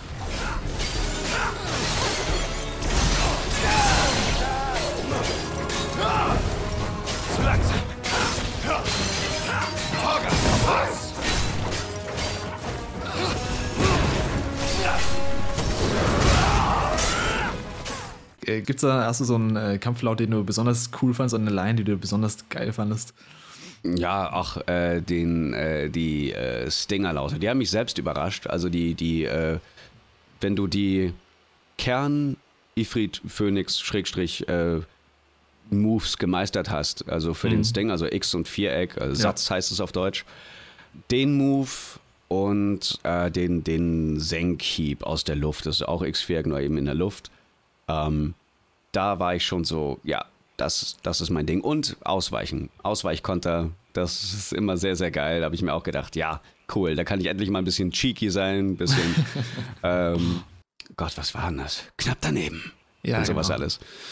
Ja, Knapp daneben, ja. das fand ich sehr, sehr geil. Also hattest du auch einige Freiheiten da, wie du die Sätze einsprichst, auch- von der Formulierung her oder war das einfach fest vorgegeben? Nee, ich habe da auch, ich habe da auch ähm, so viel Freiheiten genommen, wie ich durfte. Okay, also ich, ich musste alles absegnen lassen, das musste irgendwo Sinn ergeben und so. Ja, ja. Aber äh, da habe ich einfach, ich habe immer so viel, so nah wie möglich am Maximum versucht zu agieren und zu sagen, okay, kann ich das machen? Kann ich das machen? Darf ich das machen? ähm, da war mein Hirn die ganze Zeit an. Also Fanhirn wie auch äh, äh, Performerhirn. Und äh, äh, als riesiger Devil May Cry-Fan konnte ich mir das nicht nehmen lassen, da halt wirklich alles zu geben. Und äh, ich finde, es hat sich gelohnt. Ja, auf jeden Fall. Konntest du dir auch in den Story-Cutscenes, so in Nebenquests, gab es da auch Lines oder, oder Sätze oder Wörter, die ihr während der Aufnahme gemerkt habt, oh, das passt nicht so ganz, das ändern wir nochmal ab? Ja, ja. Gab es da sowas? Einige, einige. Nicht so viele wie in anderen Games, aber schon. Wir haben schon immer mal wieder gesagt, okay, das könnten wir ein bisschen derber ausdrücken oder nicht so derbe ausdrücken, weil es einfach gerade nicht wirklich passt. Ähm, und das haben wir schon gemacht. Und das war auch wirklich immer nur mit maximalem Respekt zum Produkt. Wirklich. Das Spiel ist ja in der Hinsicht auch relativ dankbar, so was Sprache angeht. Ähm, hat jetzt eine USK 16, ich glaube in Amerika hat es eine PG 18 oder wie es heißt. Ja. ESRB, glaube ich, ist es da. Ähm, dass sie auch teilweise extrem viel fluchen oder ja, kein Blatt von den Mund nehmen einfach. Also ich glaube, da konnte man sich schön austoben. Ja, das Ding ist, das mussten wir erst wieder rein reinkorporieren. In, Im Ach, ey. deutschen Skript waren, waren nicht so viel Gefluche. Ähm, aber jetzt, jetzt haben wir da halt eben so eine, so eine Menge an, an Leuten zum Beispiel. Die gibt es auch in einem Punkt in der Story, wo, wo das war dann irgendwie so, was war das? Hängt den Hurensohn oder so. Und das fand ich wirklich, wirklich großartig. Da war ich so, ja, ja. Und am Anfang, ganz am Anfang hatten wir dann eben so die Sache, okay, ja, derbe Sprache, äh, ich wollte jetzt nicht unbedingt töten sagen. Und ich so, warte, das Spiel ist doch ab. Damals dachte ich, es wäre ab 18, später kam Mhm. das Rating, also schon ab 16, das ist auch toll. Ähm, und dann war ich so, das können wir doch nicht machen. Ich meine, wir, wir hacken Leuten die Hände ab. Äh, lass uns Ja. töten sagen. Ich sage, ich sage, wir sagen töten. Vorher gehe ich nicht weiter. Und äh, dann haben wir uns ein bisschen quer, quergestellt und gesagt, okay, ja, dann, also dann hat Japan gesagt, ja, okay. Und dann haben wir auch einfach immer mehr Scheiße mit eingebaut, weil vorher war es dann einfach en- entweder Mist oder Dreck oder verdammt. Wir so, nein, Mann, wir brauchen Scheiße. Das war sehr, sehr wichtig auch. Also ich meine, wir Ja. haben, wir fluchen bei weitem nicht so viel wie im, im, im englischen Original. Und das ist auch gut so. Weil, ähm, also wenn ein, ein Fuck im Englischen zum Beispiel ist nicht unbedingt ein, ein oder ein, ein Fuck you im Englischen ist nicht unbedingt ein Fick dich. Ja, weil im Deutschen ja. ist ein Fick dich einfach derber. Ja, das Ja, stimmt. ja. Und äh, das gilt auch für viele andere Sachen. Ähm, äh, fuck me, what's that? Äh, ist dann halt Mhm. eben auch nicht ein Fick mich, was ist das? Äh, und ähm, da muss man dann eben den schmalen Grat gehen. Aber wenn etwas intensiv ist und wenn die Situation es erfordert, dann bitte flucht. Das ist wichtig. Ja. Ich, ich bin da auch richtig dankbar, dass äh, Creative Business Unit oder Square Enix generell da gesagt hat, ey, Leute, macht einfach eure Vision, zieht die durch. Ja. Ähm, dann haben wir nicht dieses Problem, was wir bei, bei 7 Remake gesehen haben, dass teilweise Szenen, die wir schon kannten aus dem Original, dann ein bisschen abgeschwächt wurden. Das Blut wurde nicht ganz gezeigt. Blut war lila zum Beispiel. Oder ähm, so ein Kram. Also der Tri hat mich echt heftig. ich bin echt mal gespannt beim, beim zweiten Teil, da mit dieser ähm, Riesenschlange. Da. ja, ja, mit Ähm, Gasolom. Genau. Wenn du im Studio vorm Mikro stehst und jetzt die Aufgabe hast, so super emotionale Szenen, wie jetzt beispielsweise die Eröffnungsszene am Phoenix-Tor zu sprechen, wo ja Joshua attackiert und ja scheinbar getötet wird. Aus, ja, aus welcher Quelle ziehst du da so vor allem deine Emotionen? Also hast du da einen Schalter, den du einfach umlegen kannst oder gehst du da in dich und denkst an ja, so eigene Erfahrungen, die du aus dem persönlichen Leben ziehst, damit du in einen ähnlichen Gefühlszustand kommst? Oder wie, wie gehst du an sowas ran, was so super krasse Emotionen von dir erfordert?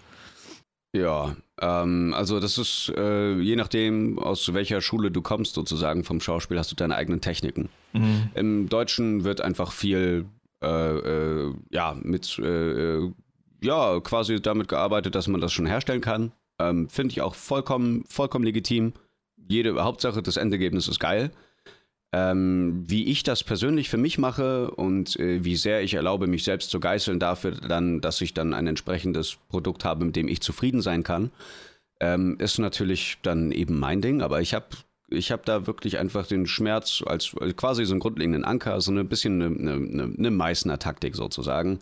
Einen grundlegenden Anker genommen aus einer, aus einer Zeit, die mich wirklich sehr berührt hat und münze dann quasi die, den, das so ein bisschen als Kickstarter für die Emotionen, die der Charakter selbst fühlt, fühlt in dem Moment und ich mir vorstelle, okay, ich in diesen Gegebenheiten, wenn jetzt mein Bruder da vor mir gerade zerrissen wird, ähm, und ich bin, ich bin quasi eben Charakter XY mit dem und dem Hintergrund, so und so und das und das. Und das ist die Performance, die vor mir ist.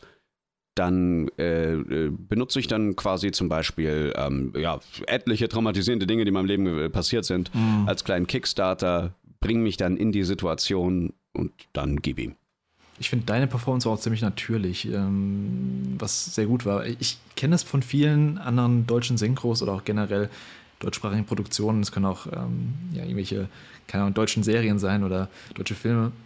Dieses leicht überhöht gekünstelt Theaterdeutsch, ich weiß nicht, ob du damit was anfangen kannst, Ja, aber ja. damit kann ich halt überhaupt nicht viben und ich fand, du hast es echt super natürlich gemacht, deswegen war es auch so eine gute Performance im Endeffekt. Danke. Ich finde, es kann immer noch natürlicher gehen. Also da gibt es andere Leute, die sind sehr viel geiler als ich. Aber ich äh, gebe mir Mühe, irgendwann auf dem Level zu sein, auf jeden Fall. Das will ich schaffen. Ja, man selbst immer der größte Kritiker, das ist, äh, das ist normal. Ja. Gab es da eine Szene, die für dich besonders herausgestochen ist, an ja, den emotionalen Impact? Vielleicht so einen, die dich auch nach der Aufnahme noch begleitet hat oder wo du noch drüber nachgedacht hast nach der Aufnahme? Ja, genau, das Ende. Ähm, das werde ich jetzt aus Spoilergründen natürlich nicht genau aufdröseln. Aber das Ende, da sage ich auch nicht so viel. Du kannst gerne einen Spoiler raushauen, ich mache hier einfach eine Spoilerwarnung hin, damit du Okay. drüber reden kannst. Nochmal offiziell eine kurze Warnung, ab hier reden wir über das Ende, also wirklich das Ende von Final Fantasy 16. Wer das noch nicht erlebt hat, kommt am besten später nochmal hierher zurück. Und wer den Part einfach skippen möchte, für den packe ich natürlich die Timestamps in die Show Notes. Spoilerwarnung! Yes. Ähm, das Ende, wo äh, Joshua in meinen Armen stirbt, ähm, das war wirklich krass und äh, das war auch sehr, sehr, sehr, sehr heftig. Ähm, es war zum einen heftig, weil ich diesen absoluten Breakdown von Ben irgendwie mimiken muss. Er hat, äh, das war schon, ja, also super, ganz weit weg von meiner Art, wie ich eben weine. Ähm, und das dann irgendwie so Mhm. umzumünzen, dass das synchron dazu ist und klappt und immer noch in, aus diesem authentischen Punkt kommt, war so ein schmaler Grad zwischen Technik und Emotionen, der echt schwer war. Und äh, der war aber auch sehr, sehr, sehr intensiv für mich. Und ich habe halt echt Rotz und Wasser geheult in der Szene. Aber ich wollte auch einfach, dass dieses Leid damit drinsteckt, damit ich mich auch daran erinnere.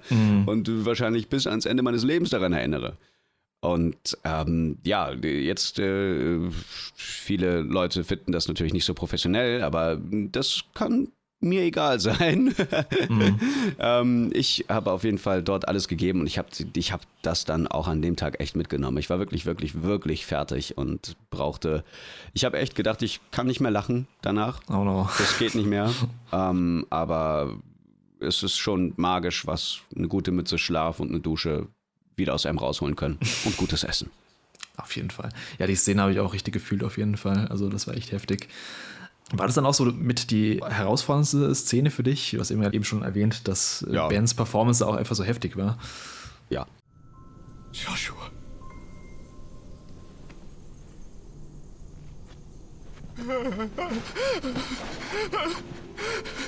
Sieh mich an. Sieh mich an, Joshua. Nein.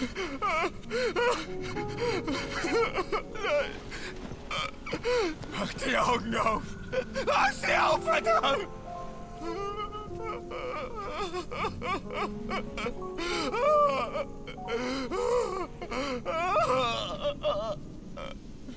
So, so hast du das getan. Joshua.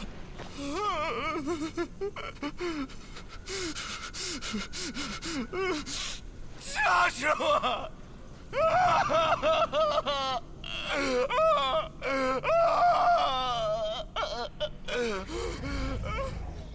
Ja, ja, ja. Das war mit Abstand die, die schwerste Performance. Mhm. Das und einen Schrei, der es gar nicht ins Game geschafft hat, witzigerweise. Ich frage mich, wo der hin ist. Oh no. Ja. Director's Cut. Ja. Richtig, aber das war, das war dann wirklich äh, technisch sehr anstrengend. Also ein super, super langer Scream. Das war richtig, richtig krass. Ich hatte mich schon gefreut, auf dem Spiel zu sehen. War so, wo ist denn der hin? Wo ist denn die ganze Cutscene hin? oh nein. Gab es dann, also neben den herausfordernden Aufnahmen, gab es irgendwas Produktionstechnisches, was du, was irgendwie eine Herausforderung war? Also ich hatte die Eleni Möller vor zwei Jahren im Interview hier für die, äh, wegen Yuffie, die hat ja Yuffie in Final ja, Fantasy Remake gesprochen. sie ist so eine geile Yuffie. Mm, Love it. Super gut. Und ähm, ja, sie, sie war halt teilweise mitten in Corona damals in den Aufnahmen.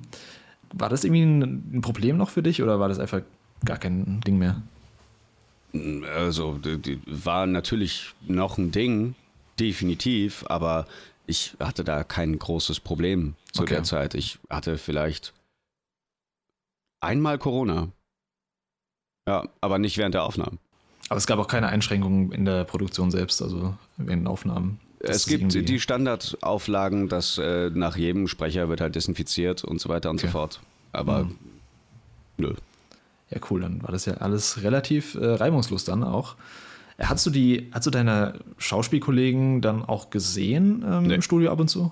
Gar nicht? Nee, gar nicht. Oh, schade. Leider nicht. Also ich habe den jungen Joshua gesehen. den, das war, das war sehr witzig. Er war äh, buchstäblich, buchstäblich quasi die Klinke in die Hand gedrückt beim Scheißen. Also es war äh, das ist nicht, dass man da irgendwie lange zusammen noch sitzt oder so oder überhaupt zusammen gleichzeitig aufnimmt, weil das wird ja immer getrennt gemacht. Das heißt, du ja. siehst vielleicht 15 Minuten bevor dein Termin anfängt, noch den anderen rausgehen und dann bist du dran und fertig. Also ja, ich habe aber allerdings ähm, mit äh, Fleming, äh, Flemingstein, dem äh, älteren Joshua, ich habe ihn mhm. super angesteckt mit dem Hype für FF16. Echt?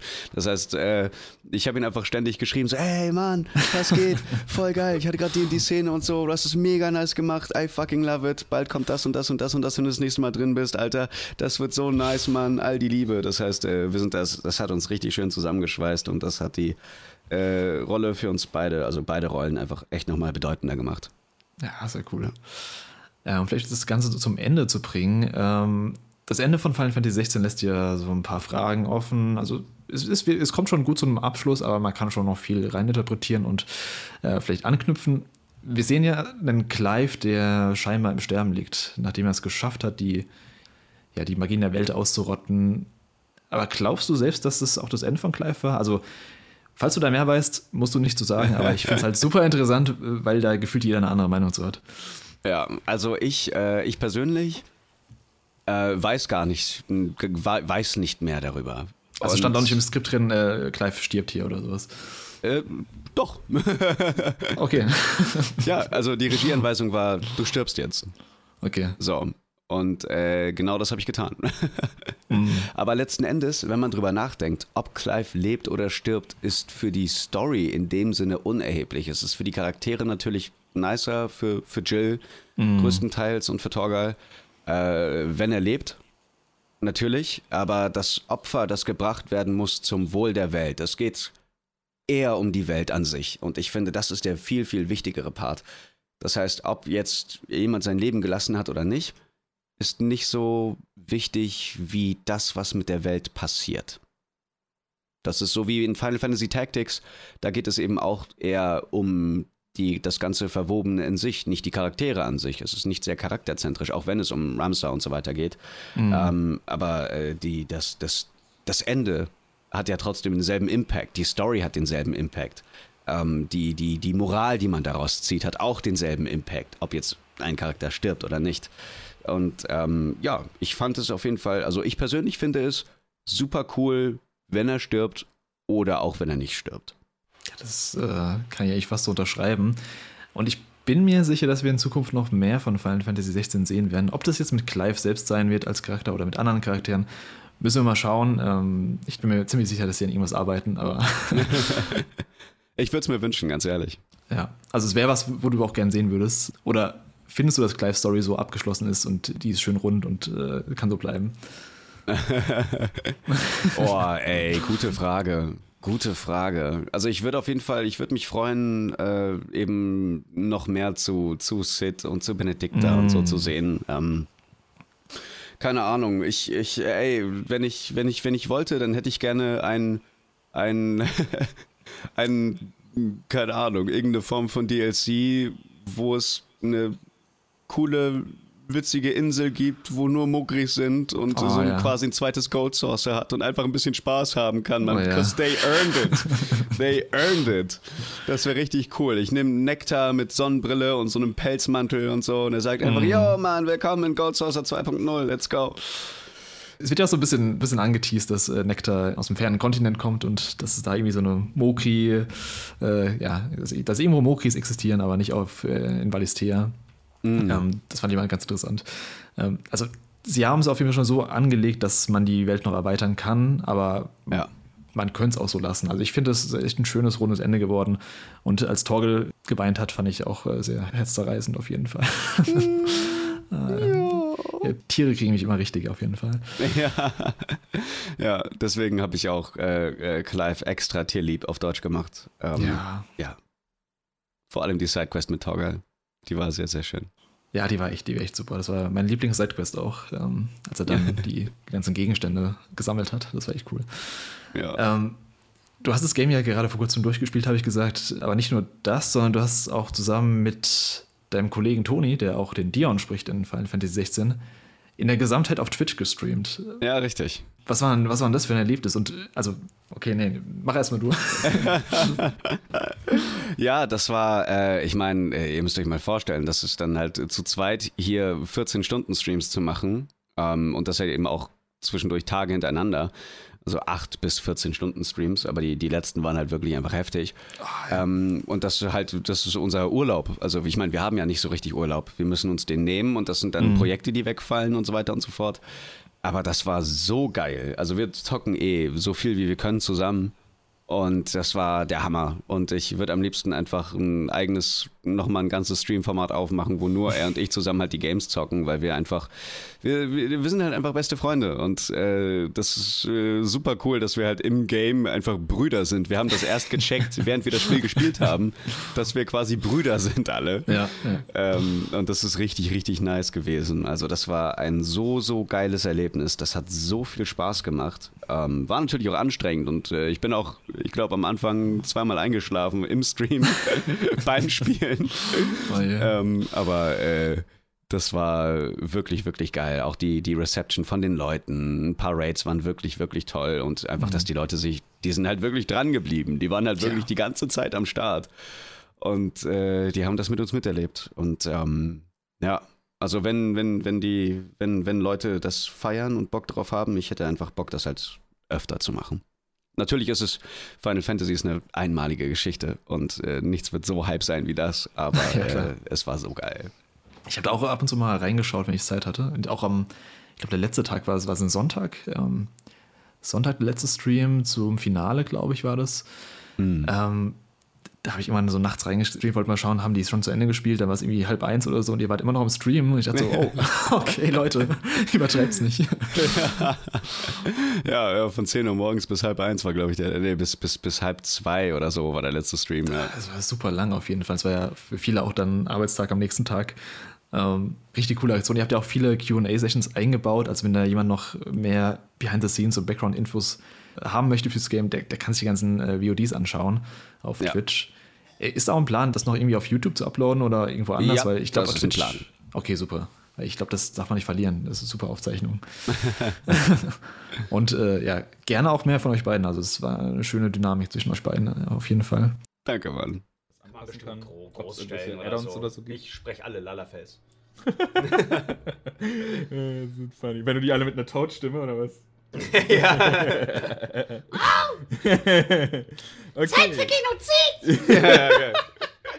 Gut, dann wären wir mit Final Fantasy 16 durch. Ähm, ich habe jetzt noch so eine ganz kleine Blitzrunde an Fragen, die ich dir, die ich äh, ja, rausballer. Klar. Und dann sind wir durch. Bist du bereit? Ich bin bereit. Okay. Kino oder Couch? Couch. Hörbuch oder Hörspiel? Hörbuch. Anime oder Manga? Kommt auf den Anime an. Anime. Serie bingen oder Zeit nehmen? Zeit nehmen. Chocobo oder Mokri? Mogri. Welchem Charakter aus der Tantalus-Truppe von Final Fantasy IX würdest du deine Stimme leihen? Blank. Ähm, ein Game, auf das du dich in nächster Zeit freust. Äh, Mortal Kombat 1? Okay. Deine Lieblingsbeschwörung aus Final Fantasy. Ifrit. Etwas, das Clive niemals sagen würde. Nein, gegen den will ich nicht kämpfen. Und zum Abschluss noch was Einfaches. Wie lautet die Kombination für den Save in der Shinra Villa von Final Fantasy VII? Oh, scheiße, das weiß ich nicht mehr. Das weiß ich nicht mehr. Ja, das ist eine Fangfrage. Der Code für den Tresor wird jedes Mal neu generiert. Ah, echt? Ja. Ah, wild, wild. Ich weiß noch, ich weiß noch, dass ich halt mit einem mit einem Guide. Achso, nee, ich habe an den, ich habe an den äh, Code für Vincent Valentine gedacht, um zu ihm runterzukommen. ja, das ist ja dann so ein bisschen danach nochmal, ja. Ja, Genau. okay. Ja. Ja, ja, super. Hast du gerade noch aktuelle oder kommende Projekte, über die du reden kannst oder wo man dich demnächst hören oder treffen kann? Also, wo man mich demnächst hören kann, darf ich nicht verraten. Okay. Aber gerade ist, ist auch gar nicht so viel am Start. Aber äh, äh, ähm, in Sachen Anime zum Beispiel läuft gerade Dead Mount Death Play äh, auf Netflix. Glaube ich sogar. Oder Crunchyroll. Nee, Crunchyroll. Ähm, anyway, äh, ist ein geiler Anime. Da bin ich ein, äh, eine, ein Ermittler, Ermittlerteam zusammen mit Assad Schwarz. Ultra, ultra cool, macht mega Bock. Und wenn jemand ähm, Secret Invasion, Marvel Secret Invasion gucken will, äh, da bin ich der Antagonist Gravik und da kann man auch noch mal ein bisschen meine Stimme gönnen. Nice. Ähm, und an Conventions bist du, glaube ich, auf der Animagic in nächste Woche müsste es sein, von Zeitpunkt der Aufnahme an. Boah, das ist schon nächste Woche. Ja, ja, ja, ja, da bin ich. Animagic ähm, mit dem Nana-Team, mit, äh, mit, mit, mit Nicole, mit Vera, mit äh, Poetine. Das wird super, super, super cool. Nice. Da werde ich wahrscheinlich auch da sein. Ich weiß noch nicht, an welchem, Tag, aber ich habe auf jeden Fall. Ja, ich, ich bin ja eh um die Ecke hier, deswegen Ja, werde ich cool. da wahrscheinlich vorbeischauen. Ja, Ja, dann sehen wir uns, hoffe ich. Da sehen wir uns wahrscheinlich, ja, sehr schön. Und ja, nice, das, das war's von mir. Vincent, äh, vielen Dank nochmal für die Zeit, die du dir genommen hast. Voll gern, voll gern. Danke, danke, dass du mich gefragt hast. Ja, immer gerne. Ähm, ich wünsche dir auch schon mal viel Erfolg für deine weitere Arbeit und ich bin mir auch sicher, dass wir dich noch sehr oft hören werden. Ich hoffe's. Sag am besten nochmal am Ende, wo man dich überall in den sozialen Medien finden kann. Oh ja, äh, sucht einfach nach Vincent Fallow, also Vincent F-A-L-L-O-W, äh, auf äh, Instagram, auf Twitter und äh, auch auf Twitch. Nice. Habe ich auch gar nicht erwähnt, du bist auch regelmäßiger Twitch-Streamer, ähm, halb regelmäßig so. Halb Also, regelmäßig. du hast auch ein ganz cooles Format, wo deine Zuschauer mit äh, synchronisieren dürfen. Das äh, habe ich gar nicht erwähnt gerade, aber ich fand das echt ein cooles Konzept. Das ähm, Ja, das ja. Wollte ich mal Let's nicht unerwähnt lassen. Genau, genau. Wir haben uns darauf eingeschossen, dass wir äh, Ace Attorney äh, durchgehen. Ich bin die Regie und man kann sich über das Guest Star Feature von Twitch, solange man einen Phone Verified Twitch Account hat, einfach einwählen und dann zusammen dubben. Und man kann sich aussuchen, welchem Schwierigkeitsgrad man dubben will. Und äh, dementsprechend äh, passe ich mein Feedback an. ist super, super geil, macht mega viel Bock. Ja, das ist, das ist ein cooles Format auf jeden Fall. Da habe ich auch mal kurz reingeschaut und dachte so, ey, da, da würde ich auch mal mitmachen, vielleicht mal schauen. Tu es, tu es. ja, Mann. Ähm, ja, cool, das war's. Und damit auch nochmal Danke an alle, die bis hierhin zugehört haben. Es ist doch ein bisschen Überlängen geworden, aber umso besser. Äh, folgt uns gerne auf Spotify und abonniert uns gerne auf YouTube. Power On, der Gaming Podcast. Alle Links dazu und auch deine Links zu den Socials gibt's in den Show Notes oder auch ganz einfach auf poweroncast.de. Nochmal vielen Dank und bis zum nächsten Mal. Ciao, ciao. Tschüss.